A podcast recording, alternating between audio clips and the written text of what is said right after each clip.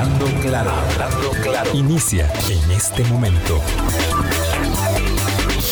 Colombia.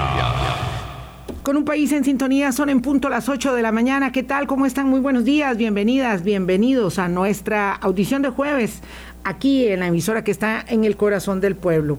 Hoy vamos a tocar un tema que es muy eh, espinoso, que tiene eh, aristas complejas que nos pone de frente a la, digamos, circunstancia de tomar o el desafío de tomar una decisión eh, que no es fácil, eh, por un lado porque a nosotros nos cuesta mucho cambiar eh, lo establecido.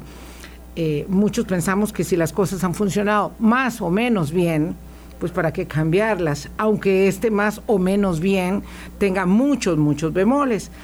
Eh, otros, por el contrario, a lo largo de décadas, porque esta es una discusión muy añeja, traída ahora a valor presente, eh, estiman que variar o introducir una nueva jornada laboral en el Código de Trabajo sería positivo a los efectos no solamente de la posibilidad de generar más opciones de empleo, sino particularmente de proveer de una condición que le permita al trabajador establecer con mayor libertad espacios de recreación, espacios de enriquecimiento personal, espacios eh, de movilidad, ahora que ese es un tema tan importante, eh, con, con mayor, eh, repito, libertad. Para eso vamos a hablar con Paola Gutiérrez, que es abogada laboralista.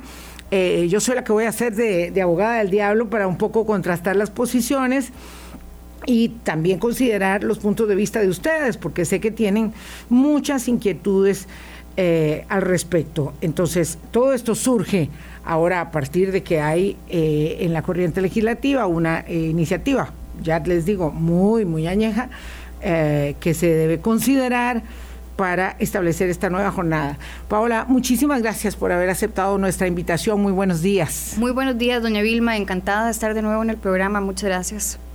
Ah, Paola, tal vez sería muy importante establecer eh, de entrada qué es lo que pretende esta modificación legislativa, qué es lo que sí es el proyecto de ley, si se puede, digamos, circunscribir, yo lo hice así de una manera muy, tal vez simple, a introducir una nueva jornada laboral, entendiendo que en el país tenemos desde siempre, porque la verdad es que desde que está la normativa tenemos...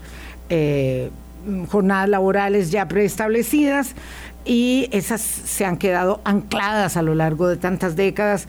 Y yo quisiera eh, que usted, por favor, explicase en qué consiste el proyecto y eh, si es una jornada laboral más solamente o tiene otra eh, consideración básica en el, digamos, cuerpo normativo que se pretende. Claro que sí. El proyecto es el 21.182 y yo creo que como usted muy bien lo introdujo, doña Vilma, este es un problema del cual venimos discutiendo hace más de dos décadas. Esto no es una discusión nueva. Eh, el proyecto tiene varias aristas, eh, se le identifica como el proyecto de jornadas excepcionales. Entonces, específicamente en el tema de jornadas, viene a regular la jornada acumulativa semanal, que esa es bien conocida en el país, que se acumulan las horas para trabajar cinco días y descansar dos. Es el típico eh, caso de las, de las jornadas de lunes a viernes con sábado y domingo de descanso. Se vienen a establecer regulaciones nuevas respecto a la jornada acumulativa porque ya existe y está en el Código de Trabajo. Lo segundo son las jornadas que se conocen como 4 por 3 que es la jornada que permite tener tres días de descanso consecutivos, es acumulando las horas en cuatro días, eso en el día pero también lo permite en la noche, en donde se trabajarían tres días y se descansan cuatro. Y posteriormente también como tercera opción se incorpora la jornada anualizada, que permite establecer periodos del año, dependiendo de productividades o dependiendo, por ejemplo, en el sector turismo, de temporadas altas y temporadas bajas, en donde el patrono y el trabajador, a través de un cronograma cada cuatro meses, establecen jornadas más altas, jornadas más reducidas, siempre obviamente respetando los límites legales. Y esas son las, tres jornadas que se conocen como excepcionales que se introducirían con la, modificación, con la modificación al código, aunque ya la acumulativa está, está regulada, pero de manera muy, superficial. Aparte de eso... Esto, perdón, vamos a, vamos a, ir despacito. Esto que usted eh, establece como que ah, ya existe, ¿verdad? De, hecho ya existe. Entonces, de hecho ya existe hace mucho tiempo esta jornada acumulativa donde trabajamos cinco días y descansamos dos, porque eh, digamos que el establecimiento original era de seis días, ¿verdad? Para descansar uno. Eh, que eran eh, ocho horas, seis días por semana. Así es. Ok, muy bien. Eh, y permítame considerar que la jornada anualizada también existe de hecho y no de derecho hace mucho, mucho tiempo, porque aquí yo quisiera ir como separando mitos de verdades.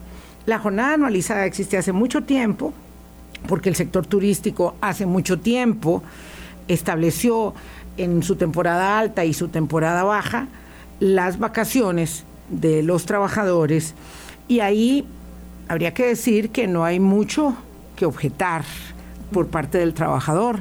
A un trabajador le dan, eh, digamos, vacaciones todo el mes de octubre, por decir algo, pero resulta que en todo el mes de diciembre no tiene un día libre. y eso pasa. Así es. ¿Verdad? Entonces, digamos que es muy importante establecer lo que es real de lo que no es.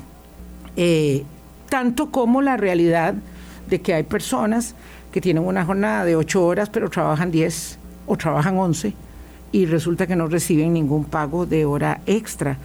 Eh, esas realidades están ahí instaladas. Entonces, cuando yo digo que vamos a hablar de una alteración de una zona de confort, eh, ya muchos sabemos que esas zonas de confort para mucha gente no existen. Yo creo que la gran cosa que tiene esta reforma propuesta es que trae un elemento fundamental y es seguridad jurídica. Mm. Porque efectivamente, doña Vilma, la jornada acumulativa se da. Y está en una regulación muy general, pero está en el código. Pero la jornada 4x3, que es la que se, la que se trabajan cuatro días y se descansan tres, es una jornada que tenemos en el país hace mucho tiempo, no es una novedad. También. Y la jornada anualizada, como usted lo dice, y en el sector turismo, que es muy importante y que es un sector muy importante para el país también, eh, también tienen estos picos y estas necesidades de concentrar las horas de diferente manera durante el año. El asunto es que cuando las jornadas laborales se regulan entre las partes porque no encuentran un respaldo en la ley, se puede prestar para situaciones de riesgo tanto para el trabajador como para la empresa. Entonces esto lo que viene es a modernizar el código de trabajo incorporando nuevas opciones de jornadas, pero sin eliminar las que ya tenemos. Esto es simplemente abrir el abanico de posibilidades para que entre las partes se puedan definir de acuerdo con la mejor distribución del tiempo de trabajo. Eh, la OIT me ha puesto muchísimo interés a la ordenación del tiempo de trabajo equilibrada eh, y la Organización Internacional del Trabajo hizo recientemente un estudio, doña Vilma, técnico respecto a las diferentes modalidades de jornadas eh, y su posición es que si bien evidentemente la salud del trabajador debe ser la prioridad, eh, las jornadas, por ejemplo, de acumulación semanal, como la 4x3, y lo señala expresamente en el informe, no son vistas con malos ojos por la Organización Internacional del Trabajo siempre y cuando se dé bajo un marco regulatorio que garantice tiempos de descanso suficientes y no se vayan a dar en aquellas labores que puedan suponer un riesgo para la salud del trabajador. Pero hasta la misma Organización Internacional del Trabajo reconoce la necesidad de modernizar las jornadas porque no podemos seguir regulándonos por esa eh, esas condiciones tan eh, limitadas que probablemente en 1943 con, con, la creación del Código de Trabajo pues eh, eran suficientes. Ahora estamos hablando de entornos laborales y de un mercado laboral también en el que se ha venido a introducir mucho la tecnología y eso también puede tener un efecto positivo en la distribución del tiempo de trabajo. Hay actividades en las que no se puede y en esas pues seguirá aplicando las jornadas regulares. Sí, vamos a ver, eh, Paola Gutiérrez es eh, abogada laboralista y ella está tocando aquí varios puntos que estoy seguro a ustedes eh, les interesa y les llama la atención, porque introduce un elemento nuevo y es que hay que modernizar las jornadas porque tenemos un contexto muy diferente. Y claro, ahí se introdujo, ¿verdad? Tan abruptamente como la pandemia misma, el teletrabajo eh, que ha venido a demostrar un, eh, a poner de manifiesto un gran desafío, porque por un lado eh, hay mm, personas que como no estaban acostumbradas, entonces tienen que habituarse a esas nuevas condiciones, pero también ha quedado de manifiesto que en el teletrabajo hay personas que están Mm, como en el trabajo presencial, sometidas a jornadas muy extensas, muy extensas. Y ahí hay una característica muy sui generis, ¿verdad? No estamos hablando del trabajo eh, digamos, no calificado ahí en el campo o en tareas que evidentemente exigen la presencialidad, porque una persona no puede hacer el jardín de la casa de uno a distancia, ni puede resolver el problema de la fuga de agua o las reparaciones o cualquier otra cosa, digo, trabajo no calificado en general, sino de trabajo calificado, donde también, ¿verdad? Eh, me contaba alguien que, eh, eh, que trabaja en una transnacional que el jefe le dijo, mire, y es que ¿cómo hago yo para pagarle a usted las horas extras si yo no tengo, usted no tiene marcador? Bueno, resulta que la persona trabaja 12 horas por día y tiene que hacer trabajo el fin de semana, porque si no, no cumple con la cuota, digamos, de resolución de asuntos que le son asignados está más que claro, ¿verdad?, que hay personas que tienen cargas laborales enormes y esto ya entonces de por sí está en la práctica generando una enorme vulnerabilidad de las condiciones laborales. Yo digo todo esto, Paola, porque eh, cuando esta discusión se trae a, esta del 4-3 y del 3-4, se trae a la, a la mesa, parece que estamos partiendo de que la cancha está pareja, de que las condiciones de 5 a 2 se están cumpliendo, 5, eh, 8 horas por semana, dos días de descanso, todo el mundo con... No, no esa situación está alterada desde hace mucho tiempo y temo que es el trabajador el que está desprotegido, sobre todo porque la formalidad del mercado nuestro es cada vez más chiquitica y hay que aguantarse pues las condiciones que le pongan al trabajador porque si no hay muchos más.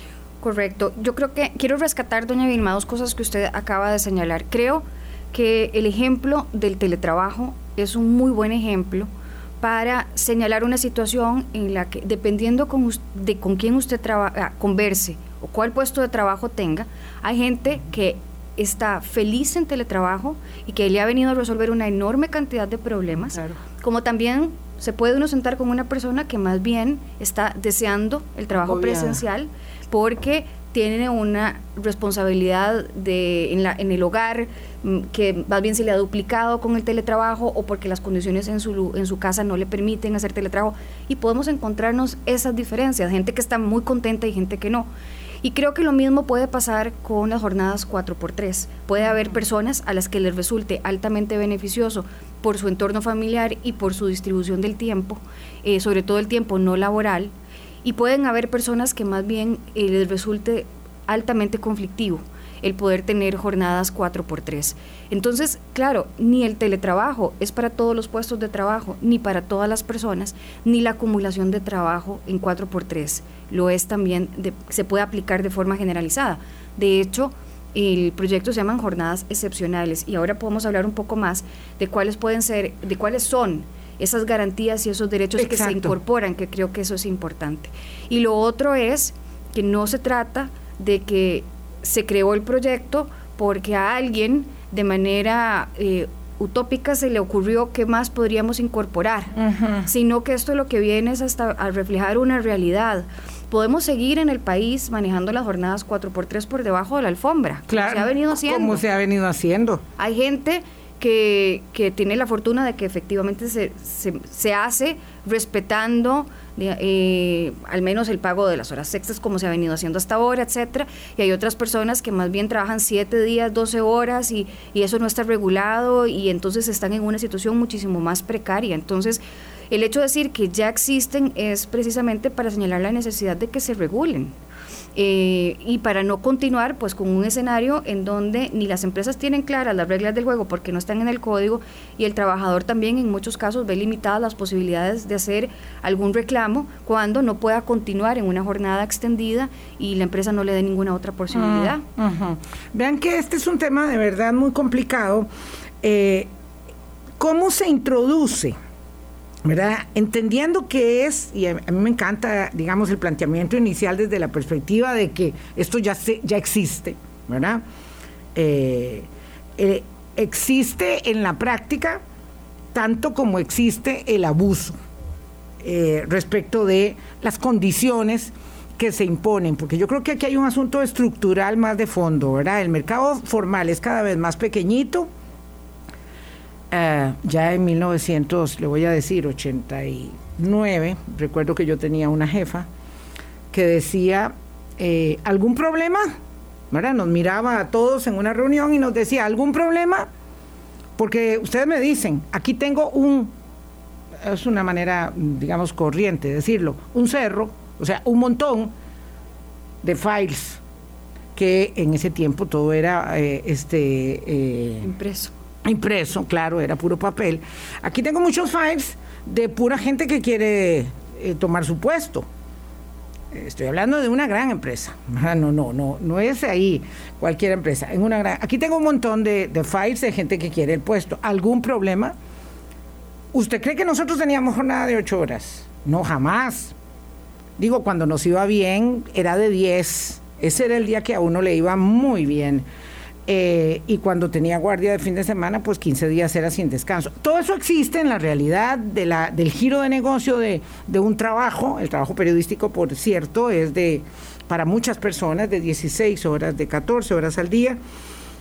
Eh, se acuñó por eso una frase muy famosa que decía, eh, la noticia no tiene horario, pero el periodista sí, cuando empezamos a reivindicar el hecho de que había que trabajar un poquito menos. Eh, bueno, y además los periodistas, aparte de las largas jornadas, están siempre conectados. Ah, no, eh, no me lo diga, no me lo eh, Es otro tema. el, tema, el tema del, del equilibrio. esa profesión. El, el, tema que plantea Paola del equilibrio con la calidad de vida y de la mano de ello, evidentemente la salud mental es determinante. Pero bueno, volviendo al tema, esto es solamente una anécdota. Eh, las personas no pueden reclamar que les cambian las condiciones laborales porque, pues porque hay muchos más que están deseando el mismo puesto. Y el trabajo, en el trabajo formal, digo, ¿verdad? En el trabajo informal las personas pueden trabajar 20 horas al día si necesitan para hacerse sus recursos y no tienen condiciones, vacaciones, cesantía, aguinaldo, seguridad social, tienen que proveérsela ellos mismos y es otro cuento muy fregado. Pero lo cierto es que eh, Quisiera entender cómo este proyecto, Paola, cree usted, si se hace bien, porque nadie sabe cómo termina un proyecto de ley, puede establecer seguridad jurídica para todas las partes de manera que algo que está muy torcido se pueda enderezar. A ver, este proyecto efectivamente ha tenido, doña Vilma, eh, cambios. Yo eh, no, no he participado en la redacción del proyecto, eh, pero sí viendo el proyecto original al proyecto que tenemos hoy en día, ha habido cambios y esos cambios han sido para ir incorporando mayores protecciones a favor del trabajador. Eh, entonces, vamos a ver, ¿qué son los beneficios que para la parte trabajadora tiene el proyecto? Aparte de, evidentemente, que por el tipo de jornada se tiene un tiempo de descanso mayor, se incorporó que aquellas personas que califiquen dentro de las excepciones para el 4x3 van a tener de descanso mínimo por día 90 minutos. Recordemos que de acuerdo con el Código de Trabajo el tiempo de descanso mínimo para una jornada de 8 horas es de 30 minutos pagados. En el caso de, las, de la jornada 4x3 tendría que otorgarse 90 minutos pagados. 90 minutos que se computan dentro de la jornada laboral. Entonces serían 10 horas y media trabajadas y una hora y media de descanso. Otro, ¿Ese es en una sola o se puede ser en varias? Se podría fraccionar porque al menos como está el proyecto redactado hoy en día no señala que tenga que ser que tenga que ser continuo. Podría no es que la hora de almuerzo sea de hora y media, puede ser más pequeñita y tener descansos entre horas para que no sea tan pesada la jornada. La idea normalmente cuando son jornadas de este tipo es que puedan haber diferentes descansos de manera que se pueda tener al menos tres o cuatro descansos, precisamente también por un tema de salud ocupacional. Entonces, no, no creo que, la, lo más recomendable sea que tomen la hora y media seguida, porque entonces van a haber otros periodos importantes en donde no se puede descansar, pero lo que se señala son 90 minutos a decidir entre las partes cómo se distribuyen durante la jornada. Ese es un primer punto. Otra de las cosas que se señala es que los días de descanso tienen que ser consecutivos.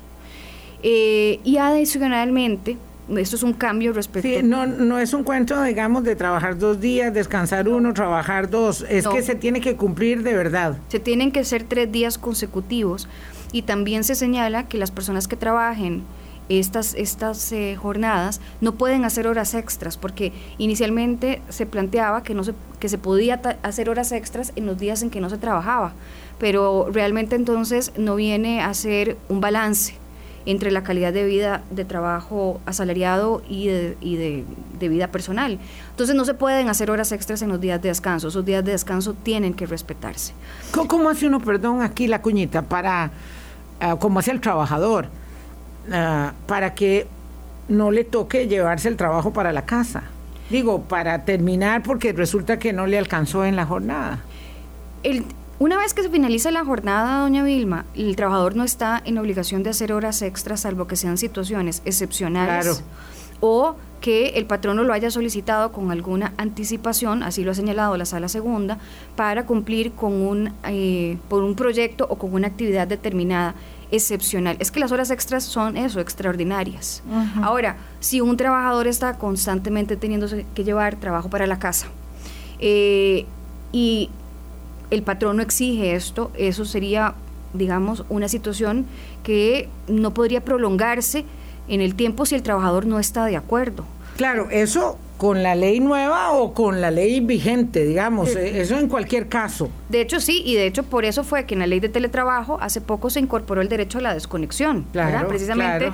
Y no es necesario porque los tiempos de descanso están debidamente establecidos en el código de un, al menos un día de descanso a la semana, el descanso eh, durante la jornada de trabajo, el descanso anal de vacaciones. Pero bueno, sabemos que lo que esté en la ley no necesariamente todos los patronos lo respetan y y por eso es que está en los tribunales, ¿verdad? Si no, no los tendríamos. Claro, 8.22, vamos a hacer una pausa, tengo varias consultas y saludos también eh, para Paola Gutiérrez, que es eh, abogada laboralista. Vamos a recapitular sobre lo que esta ley establece, con lo que nos está contando, y hacemos otras consultas adicionales. Ya venimos. Hablando claro. Colombia. Con un país en sintonía, 8.24 minutos de la mañana. Este es cierto, este es un tema muy complejo. Este, hay, hay eh, con toda seriedad que, que digerirlo, ¿verdad? Para entenderlo. Eh, y estamos hablando de lo que contiene el proyecto y de lo que no contiene. ¿Qué contiene? Eh, el establecimiento de un descanso de 90 minutos dentro de la jornada de 12 para un, digamos, tiempo efectivo de 10.5. Eh, la obligatoriedad de que los tres días sean consecutivos, nos decía Paola Gutiérrez, especialista en Derecho Laboral. Y luego que no se puede obligar ni pedir al trabajador a hacer horas extras después del tiempo cumplido en el 4-3 o en el 3-4, porque serían 3-4 si se trabaja de noche. Hay otras, hay otras garantías, más? doña Vilma, que quiero, quiero resaltar, porque aquí viene, digamos, la, lo que yo diría es una parte fundamental. Se establecen unas protecciones especiales en determinados casos. Mujeres en estado de embarazo o de lactancia. Personas con alguna condición de salud que les impida poder trabajar jornadas de 12 horas. Personas que tengan a su, a su cargo el cuidado de algún familiar y personas que estén estudiando son cuatro casos que en el proyecto se establece que eh, de estar en una jornada de 4 por 3 pueden solicitarle al patrono que los regrese a una jornada de 8 horas por alguna de estas condiciones. A ver, vamos a repetir las condiciones otra vez con calma y buena letra para que lo anoten. Personas que se, que se encuentran estudiando, personas que tienen a su cargo el cuidado de algún familiar, personas que tienen alguna condición de salud declarada que les impide trabajar jornadas acumulativas de 12 horas, o mujeres en estado de embarazo y lactancia. Lo que señala la ley es, en estos casos, no es que se les impide, bueno, salvo el caso de la persona que tiene una condición de salud, claro. pero en los otros casos, si la persona quiere, puede trabajar la jornada acumulativa de 12 horas. Pero si estando en esa jornada surge alguna situación que le impide poder continuar trabajando en estas jornadas acumulativas, tiene el derecho el trabajador de decirle al patrono, regréseme a una jornada ordinaria de ocho horas en el día, por ejemplo. Y si el patrono lo despide por este motivo, se señala que es un despido discriminatorio y que la persona tiene el derecho a la reinstalación. Entonces es una protección muy importante que pone un límite a las posibilidades de despido del patrono para garantizar que esta medida o este tipo de jornada no se vaya a aplicar en detrimento de estos casos en particular. Entonces, hay gente que tiene muchos cuestionamientos, por ejemplo, en el caso de cuidado de hijos, y es entendible, de verdad que creo que son aspectos que hizo, hicieron bien en incorporarlos en el proyecto, pero precisamente por ese motivo, o personas que tengan estudios y que una jornada prolongada no les sea compatible con continuar en la institución académica, pues entonces tienen derecho a que, que el patrono los, los coloque en una jornada regular ordinaria. Es decir, no está escrito en piedra, si es flexibilidad, es aplicable, digamos, eh, de manera retroactiva, por decirlo de alguna manera. Si uno ya está en una jornada, puede cambiar a otra o puede solicitar el cambio a otra, no puede ser...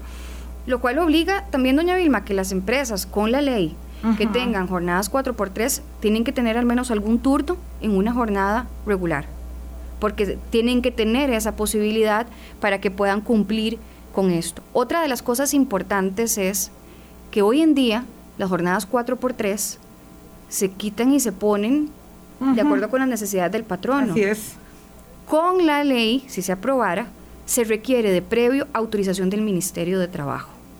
Entonces eso le da una garantía de que efectivamente se van a aplicar única y exclusivamente en aquellas actividades que están debidamente permitidas, porque estas jornadas 4x3 no se pueden aplicar, no se podrían aplicar en todo tipo de actividades, únicamente en aquellas actividades que estén definidas en la ley. En la ley lo que se va, lo que se incluye o la propuesta es incluir perfiles ocupacionales. Entonces, por ejemplo, trabajadores especializados de industria, trabajadores genéricos de turismo. Eh, y entonces se establecen los perfiles generales en los que sí se permitiría y la ley señala que por medio de reglamento se incorporarán aquellas actividades ligadas a estos perfiles ocupacionales en los que se puede autorizar la jornada 4x3 y el Consejo de Salud Ocupacional tendrá la obligación una vez al año de revisar estas actividades, ya sea para incluir nuevas o para eliminar de la lista aquellas que se han visto que puedan resultar ser perjudiciales. De sentido común, Paola ah, Gutiérrez, entonces, todas las empresas que están aplicando esa eh, jornada actualmente van a tener que, eh, digamos, formalizar su esquema de jornada laboral. Exactamente. porque, van a tener porque no están en esas circunstancias. Porque no están en esas circunstancias. De hecho, hay una parte, doña Vilma, que creo que es un, un elemento a considerar del proyecto y es que esa etapa de transición, que creo que no podemos obviar que va a existir, debería de quedar regulada en el proyecto esa, es cómo van a hacer las empresas esa transición. Porque van no hay un transitorio. No hay, hay dos transitorios, pero ninguno de los dos regula la transición eh, y, y yo creo que no podemos negar de que la realidad existe y que entonces va a haber un, tiene que haber esa, eh, ese paso de la situación actual a la legalidad. Eso deberían de regularlo en el proyecto de ley de manera que no se vayan a afectar los puestos de trabajo que hoy se tienen bajo 4x3 y que no se vayan a afectar las condiciones de los trabajadores que hoy tienen 4x3 que podemos conversar sobre el tema de salario, que evidentemente es de, los puntos más importantes en la lista de prioridades de la gente que ha mostrado inquietudes sobre el proyecto, totalmente entendible. Pero tiene que haber alguna regulación sobre esto porque el proyecto lo que quiere es, o lo que entiendo yo que pretende el proyecto es modernizar, incorporar una jornada laboral, pero no no es la intención del proyecto, no debería ser la intención del proyecto desmejorar las condiciones laborales de los que ya tienen esta jornada o crear unas situaciones precarias para nuevos trabajadores. Entonces, eso eso tiene que quedar incorporado en el proyecto. Lo que pasa es que como esto este proyecto con diferente número de expediente, pero tiene 20 años de estar dando vueltas, cuando se planteó originalmente era cuando todavía estas jornadas no las teníamos en el país, porque no teníamos industrias tal vez en ese momento que requirieran de jornadas de este tipo. Entonces, una cosa es regularlo cuando no lo tenemos y otra cosa es regularlo cuando ya en la práctica se ha venido dando de determinada manera para, eh, para que la ley también refleje la realidad. Por eso es que esta discusión tiene que ser una discusión muy... con sangre fría, digamos, pausada y mesurada, porque vean que Paola eh, lo señalaba hace un rato. Existe la ley de teletrabajo que, bueno, fue como por ventura que se tramitó antes de la pandemia, ¿verdad? Este, y entonces, ¿qué es lo que implica ello con la ley de teletrabajo y con lo que acaba de decir? Que la realidad, eh, la dinámica, ¿verdad? Del quehacer, de la, de la humanidad, normalmente eh, va más rápido que las regulaciones. Entonces, eh, por suerte había un esquema básico para regular el teletrabajo cuando vino la pandemia, pero en términos de jornadas, la realidad de, horas trabajadas efectivas, de días trabajados, la realidad se ha eh, eh, impuesto desde hace muchos años a la normativa. Por eso es que decimos que el Código de Trabajo eh, tanto como lo ensalzamos y le reconocemos lo que nos ha implicado en la paz social desde 1943, pues está viejito, está viejito y necesita remozarse, porque no nos engañemos, hay muchas alteraciones, pero demasiadas alteraciones que vulneran los trabajos, eh, las condiciones de los trabajadores formales, ¿verdad? Eh, porque, porque, porque esos trabajos son muy pocos, repito, respecto de las necesidades y requerimientos de las personas. El caso, y usted lo dijo, tal vez más significativo, tiene que ver con el empleo femenino. Nos alcanza una tasa de desempleo mucho mayor y con este proyecto hay personas que dicen, bueno, es que si no hay primero una red de cuido, no vamos a poder, este, eh, vamos a poder, podría la mujer eh, verse todavía más afectada en sus opciones de empleo. Eh, ¿Qué pasa? Que además nosotras tenemos la jornada laboral, la jornada doble laboral en el hogar o triple laboral. Este, bueno, esas son las condiciones, eh, digamos, actuales y las que, digamos, permanecerán hasta que vayan cambiando los roles más, de manera más determinante. Yo conozco mujeres que trabajan actualmente en jornadas 4x3 y les resulta muy beneficioso dentro de su organización familiar y conozco mujeres que me han dicho imposible para mí trabajar esas jornadas. Eh, yo lo que creo, doña Vilma, y, y si hay que fortalecer la red de cuido en buena hora, en buena hora que esta ley viniera a impulsar todavía un mayor fortalecimiento de la red de cuido, porque la red de cuido si bien está pensada para beneficiar a las familias en general, que se puedan incorporar todos sus miembros en edad de trabajar en el mercado laboral, es sin duda, como usted muy bien lo dice, un aspecto que a quien más va a beneficiar es a las mujeres, ¿verdad? Por esos roles sociales que tenemos y se nos asigna casi que por eh, exclusividad el cuidado de familiares. Pero eh, también podría ser, hay, hay personas, por ejemplo, que les resulta más fácil lograr encontrar eh, apoyo para el cuidado de hijos tres días a la semana o cuatro días a la semana que tener que hacerlo durante seis días a la semana. También. Entonces, yo lo que creo, doña Vilma, es que este proyecto lo que viene es a establecer una posibilidad más. Eh, yo no estoy a favor de decir, desde el punto de vista del legislador, estas son las jornadas que a usted le convienen y estas son las únicas alternativas. A ver, las familias cada día cambian, las familias cada día se organizan distinto. Tenemos afortunadamente en el país una gran diversidad de industrias, de empresas y de alternativas y, y esto permite que o hace necesario que se puedan organizar diferente. Si seguimos manteniendo las jornadas tan rígidas, entonces más bien le podríamos estar imposibilitando el ingreso al mercado laboral de gente que sí se puede acomodar en cuatro días, pero que no se puede acomodar en seis, por ejemplo. Eh, la jornada, durante mucho tiempo, doña Vilma, a las mujeres no se les permitía trabajar en jornada nocturna. Está prohibido, porque se, se consideraba que era más bien eh, discriminatorio para la mujer que trabajara jornada nocturna porque se suponía que durante el día también tenía que trabajar en, labores no remuneradas en su casa. Y eso ya se eliminó. Se eliminó porque era más bien discriminatorio no permitirle el trabajar en jornadas nocturnas. Eh, hay mujeres... se nos olvidan esas cosas. Hay mujeres que, que, pueden trabajar jornadas nocturnas y hay mujeres que no pueden, como pueden haber mujeres que puedan trabajar jornadas 4 por 3 y mujeres que no lo puedan hacer.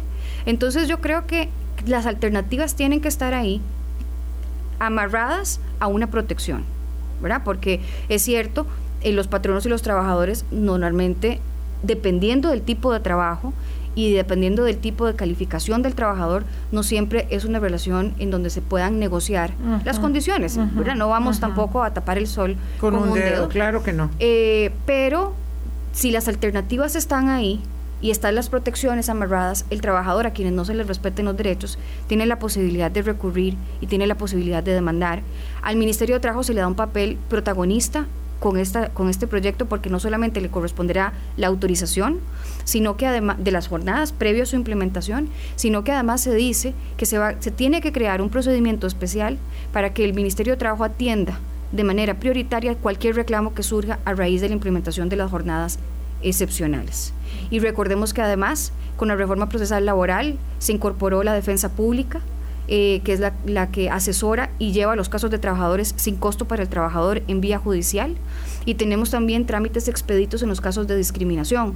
Entonces, por el otro lado, hay gente que dice, bueno, pero es que la inspección no da abasto, es que los tribunales duran mucho en resolver, es que, bueno, es que no, con un proyecto de ley no vamos a solucionar todos los problemas que se dan en cuanto al trabajo informal o a las irregularidades de algunos patronos, pero, pero no es un argumento para mí lo suficientemente eh, fuerte en el sentido de que no vamos a excluir a personas que puedan optar por esas opciones bajo el argumento de que hay muchos otros patronos que incumplen la ley o que hay mucho trabajo informal. No es esta la forma de acabar con esa situación que yo, por supuesto, estoy totalmente en contra de las situaciones precarias en materia laboral y me parece terrible que haya tanta gente en informalidad. Pero no va a ser prohibiendo que haya nuevas alternativas cómo vamos a eliminar esta situación. Sí, tenemos que eh, quitarnos algunas vendas de los ojos y entender eh, que el gran problema que tenemos es el de la informalidad del mercado, ¿verdad? Cada vez más creciente y que eso se traduce no solamente en un deterioro de la calidad de vida, sino, eh, digamos, en el presente, sino particularmente en una precarización de la y una pauperización de la, de la vida, digamos, en el ocaso eh, en la vejez, porque eh, esa circunstancia impide que las personas tengan alguna condición de previsión. Y, es muy, muy dramático cuando uno lo ve en otros entornos, ¿verdad?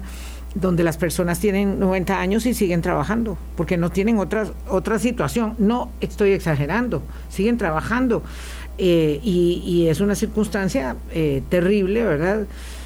por lo tanto, ese es otro problema. No podemos hacer todo una ensalada, ¿verdad? Un arroz con mango para pensar que todos los problemas los vamos a resolver. ¿Y cómo resolvemos el tema de la presupuestación de la red de cuido para mejorarla? Ese es uno. ¿Y cómo hacemos para lograr más formalidad en el mercado laboral? Este es otro, que puede estar relacionado indirectamente, tangencialmente, en fin, muchas cosas. En todo caso, el agua tibia está descubierta y quiero que Paola Gutiérrez, que es abogada especialista en derecho laboral, nos explique qué funciona en otros entornos, en otros entornos donde las condiciones laborales son buenas. Me refiero a los países europeos o escandinavos particularmente. Eh, con las jornadas laborales y con el cumplimiento de la flexibilidad de los horarios. Ya venimos. Hablando claro. Colombia. Con un país en sintonía, 8.42 minutos de la mañana. Eh, hablar de jornada laboral evidentemente eh, refiere a nuestro propio entorno. Hablamos eh, del tema con Paola Gutiérrez, especialista en derecho laboral.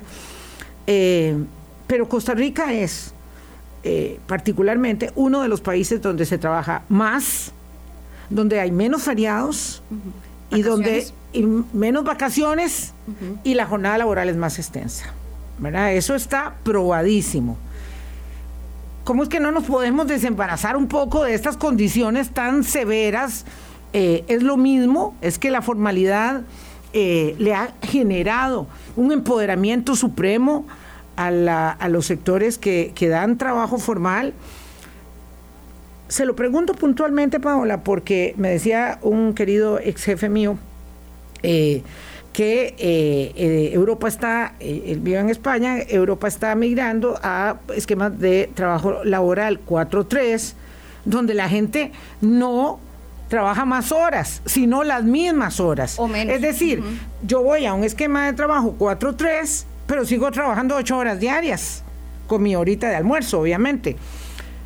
Claro, el paraíso el paraíso. Mantienen porque, el, mismo salario que Claro, porque en esos países hay, ah, claro, con el mismo salario, obviamente, en esos países hay necesidad de darle empleo a más personas. Entonces, no se trata de que a mí me aumenten la jornada laboral, eh, sino que me disminuya, eh, digo, que me aumenten las horas de trabajo nada más, sino que me disminuyan las horas de trabajo, porque ya no se requiere que trabaje tantas horas, pero que me mantengan el salario para mantener la economía en un estado De, activación. Lo cierto es eh, que él señalaba, me, me, contaba que las condiciones en Europa todas caminan hacia ese esquema. Menos horas de trabajo, el mismo salario, más descanso porque hay además carteras eh, significativas, digamos un Ministerio de Trabajo con mucho, con mucho poder en esos países, no como el nuestro, y además con condiciones eh, muy claras de establecimiento de equilibrio y armonía entre el trabajo y la vida familiar y personal. ¿Verdad? No estamos en los tiempos de la esclavitud o no deberíamos estar. No, y además hay una mayor conciencia sobre la importancia del tiempo de descanso yo creo que la pandemia también nos vino a, dar una lección sobre eso. A ver, doña Vilma, efectivamente los países europeos migran hacia, yo creo que es un muy buen ejemplo de países que migran hacia jornadas en menos horas durante el día, menos días, sin una reducción salarial. Eh, no todo es color de rosa con respecto a esto. Claro, Yo estaba también leyendo un, un artículo en donde se señalaba de que si se hace mal, algo que pueda sonar muy bonito, más bien lo que podría conllevar, y en algunos casos ha conllevado, es que la gente tenga una mayor presión porque tiene que hacer lo mismo o un poco más en menos días y en menos horas. Entonces uno dice, bueno, voy a trabajar solamente cuatro días, voy a trabajar en vez de ocho, voy a trabajar seis horas, esa va a ser mi jornada, pero resulta que la cantidad de trabajo que tengo en realidad no me da para poder cumplir con ese escenario tan positivo que se pinta como este que va a resultar solamente en beneficios. Si eso se hace mal, al final la presión de trabajo para sacar lo mismo en menos tiempo, eso también puede originar el, el que se tengan que incluir horas extras. Entonces al final llegamos a la misma situación que tenemos hoy en día. Pero sí, eh, sería ideal que el país pudiera migrar hacia eso. Yo no creo que en este momento estemos en condiciones como país de hacerlo a través de una legislación, es decir, de modificar el código de trabajo para prohibir que puedan trabajarse las 48 horas, sino establecer un tope de 44, establecer un tope de 40 máximo, aunque sabemos, por ejemplo, doña Vilma, que en el sector público hay muchas instituciones que trabajan 40 horas. Eh, pero nada nos impide poder hacer una negociación o que hayan empresas que promuevan jornadas menores. Hay empresas que trabajan solamente 40 horas a la semana, porque trabajan 9, días, 9 horas, 5 días y, y pagan salarios mínimos o mayores de los mínimos. Es decir, ese escenario no es que nosotros no lo conozcamos, sí existe. Lo que pasa es que no creo que estemos en un momento ahora de poder plantear eso como una norma dentro del código de trabajo. ahora, recordemos, el código establece topes máximos. Nada impide que las partes puedan negociar mejores condiciones. Y también otra cosa es que en Europa, en muchos, en muchos países, las jornadas no se fijan pero por convenciones colectivas, no por ley. Entonces eso también permite que cada cierto tiempo se puedan estar negociando las convenciones de, la, de la, las condiciones de la convención colectiva para irse ajustando y va a ir teniendo flexibilidad dependiendo de las necesidades de las empresas y lo que los trabajadores quieran. Si lo hacemos por ley también eso resulta ser sumamente rígido. Sí, hay que tener mucho cuidado con esto, ¿verdad? Si ponemos todo en una ley y luego no podemos este, movernos y tiene que haber, digamos, un margen. Entendiendo que hay muchísimas empresas que tienen estandartes eh, de cumplimiento eh, de normativas y de eh, también estímulo, porque son empresas que se precian, digamos, de, de, que su sostenibilidad no sea, no lo sea solamente, digamos, ambiental, sino en el disfrute y el reconocimiento de los derechos de la, de la realización de las personas que trabajan, entendiendo que eso es más productividad, es más adhesión.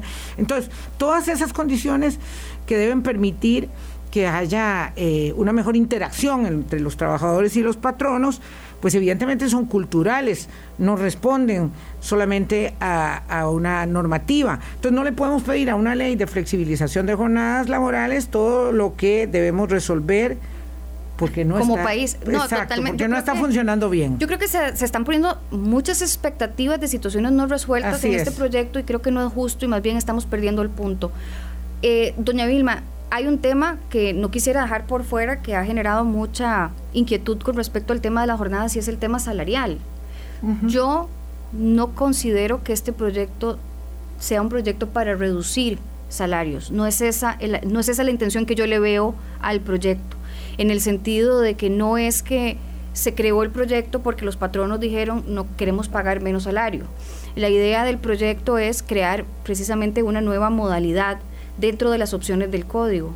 El proyecto no está escrito en piedra y el otro día señalaba yo que una alternativa que se podría valorar como una alternativa que propongo, ¿verdad? Es eh, considerar que el valor por hora en las jornadas acumulativas tenga un componente adicional, es decir, un monto mayor para reconocer esa, eh, ese esfuerzo que conlleva la acumulación en 12 horas.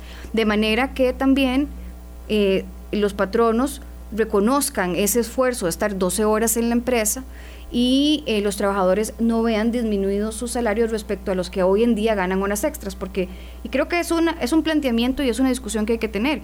Los trabajadores que están hoy en día 12 horas ganan horas extras y con el proyecto, el proyecto no incluye horas extras porque más bien lo que se quiere es que sean horas ordinarias acumuladas en menos tiempo. Y claro, surge una discusión de ¿y qué va a pasar ahora? Hay gente que dice, no, a mí me conviene ganar horas extras, yo trabajo 12 horas actualmente, pero es que tengo cuatro extras por día. yo hago el esfuerzo porque me supone un monto mayor y es, y es real y es totalmente lógico. Entonces, ¿qué va a pasar si se aprueba el proyecto con esas situaciones? El proyecto no, no, lo, no lo establece, el proyecto dice son 12 horas ordinarias porque el proyecto está fijado en la acumulación. Por eso le digo que una cosa es el proyecto elaborado pensando en que las jornadas nunca han existido y que lo ah, queremos incorporar, que, tiene toda la lógica, y la realidad que tenemos ahora de, bueno, de ya existe. Ya existe y se han venido dando con unas condiciones, no hagamos de que el proyecto venga a desmejorar esas condiciones. ¿Cómo se podría lograr? ¿Cuál es una forma de lograrlo? Una forma de lograrlo es diciendo, bueno, las personas que trabajan en una jornada ampliada, su hora ordinaria no va a ser equivalente a las personas que trabajan ocho horas y no creo que esto tampoco sea un motivo de discriminación. Claro, podrán haber empresas que dicen, bueno, es que si me va a costar caro, no las pongo. Bueno, primero, si las tiene ahora, le estás costando más caro porque tiene que pagar las horas extra.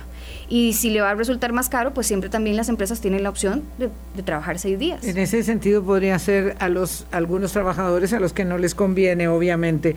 Ahora, otra Ah, preocupación sentida, usted hablaba de la del salario, otra preocupación sentida es, este proyecto va a servir para que de manera, digamos, em, eh, mm, subterfugio, por, por medio de un subterfugio se despidan las personas, usted no aceptó y yo ahora quiero que trabajen cuatro por tres, entonces lo despido. Usted ya habló de eso, pero quiero que lo enfatice nuevamente. No, claro, y es que los, los, ejemplos que damos eh, antes estaban referidos a situaciones especiales en donde el despido no se podía dar por esa razón, pero todas aquellas personas que no estén contempladas ahí, la situación es la siguiente.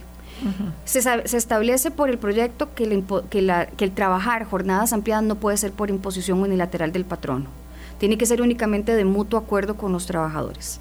Es decir, un, patrono no podría obligar a un trabajador y decirle a partir de mañana usted pasa jornadas 12 horas o, acumulativa. Eso no puede ser. La variación en la jornada además es una variación, si es unilateral del patrono abusiva y no está permitida. Eh, si hay trabajadores, por ejemplo, que están en una jornada y por alguna en una jornada ampliada y por alguna razón no pueden continuar en esa jornada, lo que procedería en esos casos es tratar de reubicarlo en algún otro puesto que tenga las condiciones que el trabajador requiera y de lo contrario pues podría darse el despido con responsabilidad patronal. Lo mismo que sucede ahora, doña Vilma, si usted está en una jornada nocturna y quiere pasar a una diurna, pero no hay espacio en la diurna, pues y no puede continuar en la nocturna, pues probablemente haya que finalizar la relación laboral. Es decir, se intenta de que siempre se puedan encontrar soluciones, sobre todo cuando están relacionadas a jornadas y la empresa tiene diferentes alternativas, pero también pueden presentarse situaciones en las que el trabajador no le convenga o, la empresa requiera de otras, de otras condiciones. Pero eh, es una de las protecciones para el trabajador es precisamente esa, que deja muy claro que es voluntario, no es, o, no es este, una imposición unilateral. Y aparte de eso es más, se incluye un periodo de tres meses de prueba. Es decir, aquellas personas que quieran pasarse una jornada acumulativa de 12 horas, se les va a reconocer un periodo de prueba de tres meses para que analicen si se pudieron acomodar bien, si les resultó conveniente, eh, si se sienten a gusto y si no, en ese periodo de prueba pueden solicitar ser regresados a la jornada original. Es muy interesante, es una discusión que no acaba. Eh, vamos a procurar conversar con la ministra de Trabajo, que además es una experta también en el tema y esa es una ventaja. Ojalá haya mucho empoderamiento del Ministerio de Trabajo en este y otros temas, porque lo cierto es que eh, las condiciones de eh, la situación de los trabajadores mm, no son, no son mm, digamos que, que, que como en términos generales, mm, para mí, las deseadas en el mercado formal, hay muchas empresas muy buenas y otras que vulneran mucho los derechos de los trabajadores. Gracias, Paola, por haber estado con nosotros. Muchas gracias, doña Vilma, por la invitación, encantada. Y a la gente que nos acompañó. Un gusto, de verdad, con la claridad que tiene eh, la abogada laboralista Paola Gutiérrez conversar sobre un tema tan complejo, entendiendo que tenemos que eh, buscar eh, la ah, mejor eh, condición para el trabajo que es tan determinante en la vida. Hasta mañana, pásenla bien. Hablando claro, hablando claro.